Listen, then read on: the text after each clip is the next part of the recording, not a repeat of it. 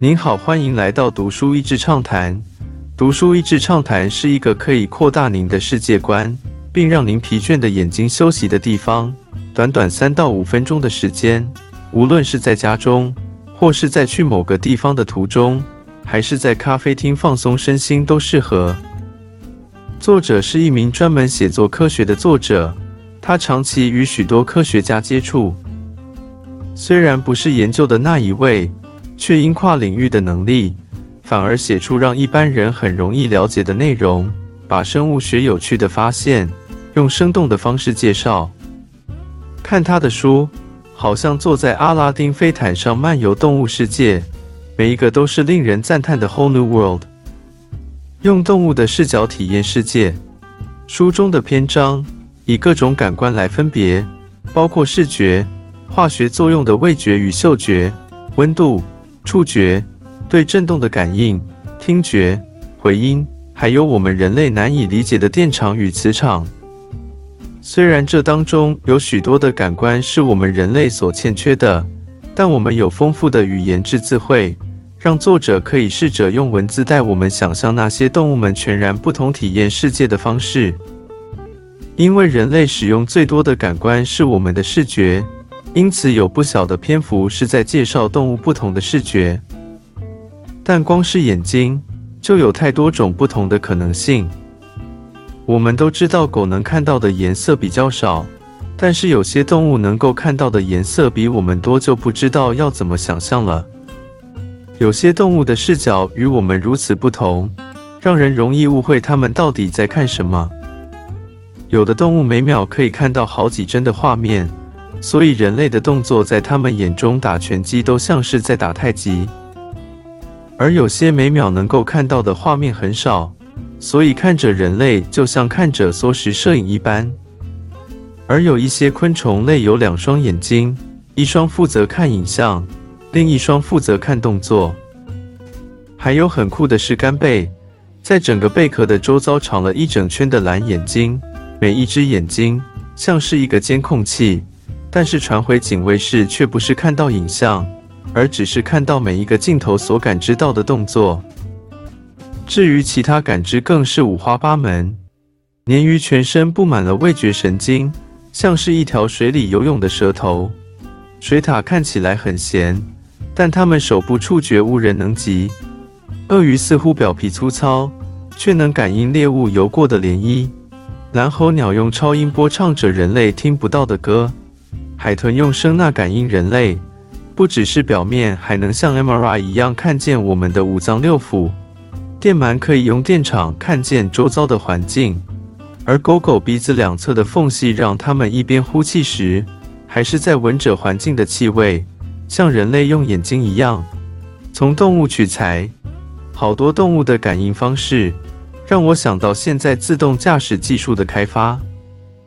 那些能够在黑暗中看见世界的蝴蝶，或是动物们眼睛的构造，让它们可以随时看到环境状况，不用转头。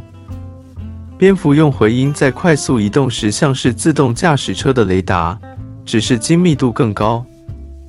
而老鼠胡须前后摆动，还有蛇前端分叉的舌头，都像是光达在扫描周遭的环境，建构起 3D 地图。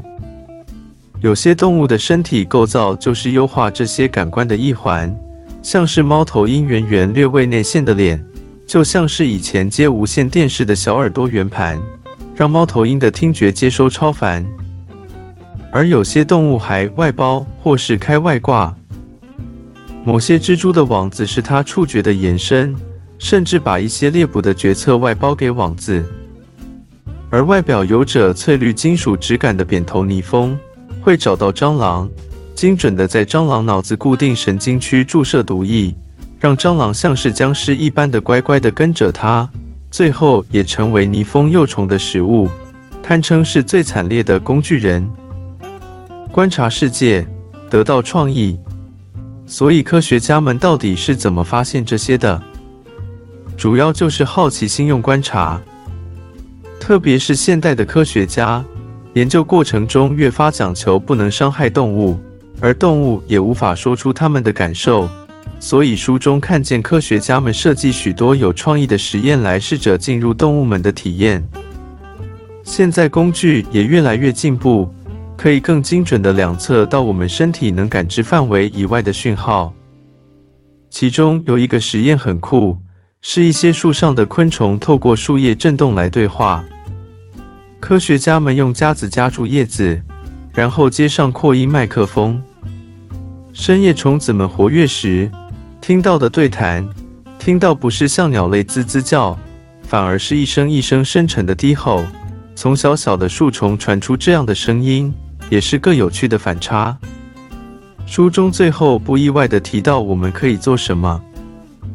不同于主流媒体提到塑胶和温室气体的污染，他特别讲到人类造成光线和声音的污染。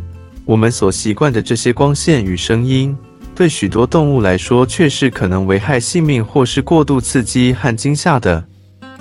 而不同于其他的污染。光与声音某种程度可以说停就停。过去几年新冠疫情让许多人类活动骤减，科学家就明显的看到差别。虽然后疫情时代会恢复，可是开始有人研究不同光源与声音的替代方案，减低污染，甚至还用对于动物感知的新知识来富裕一些珊瑚。我们虽然不能全然感受动物们所体会的世界。但却是最有能力在每种感知都有所窥见。这样的超能力是上天赋予人的礼物，也是我们保养顾惜这个世界的责任。今天的内容就到此为止了，十分感谢大家收听《读书益智畅谈》节目。如果对我们的内容感兴趣，欢迎浏览我们的网站 dasheasy 点 net，或是关注我们的粉丝团“读书益智”。也可以分享给您的亲朋好友，欢迎继续关注我们下一期节目，下次见。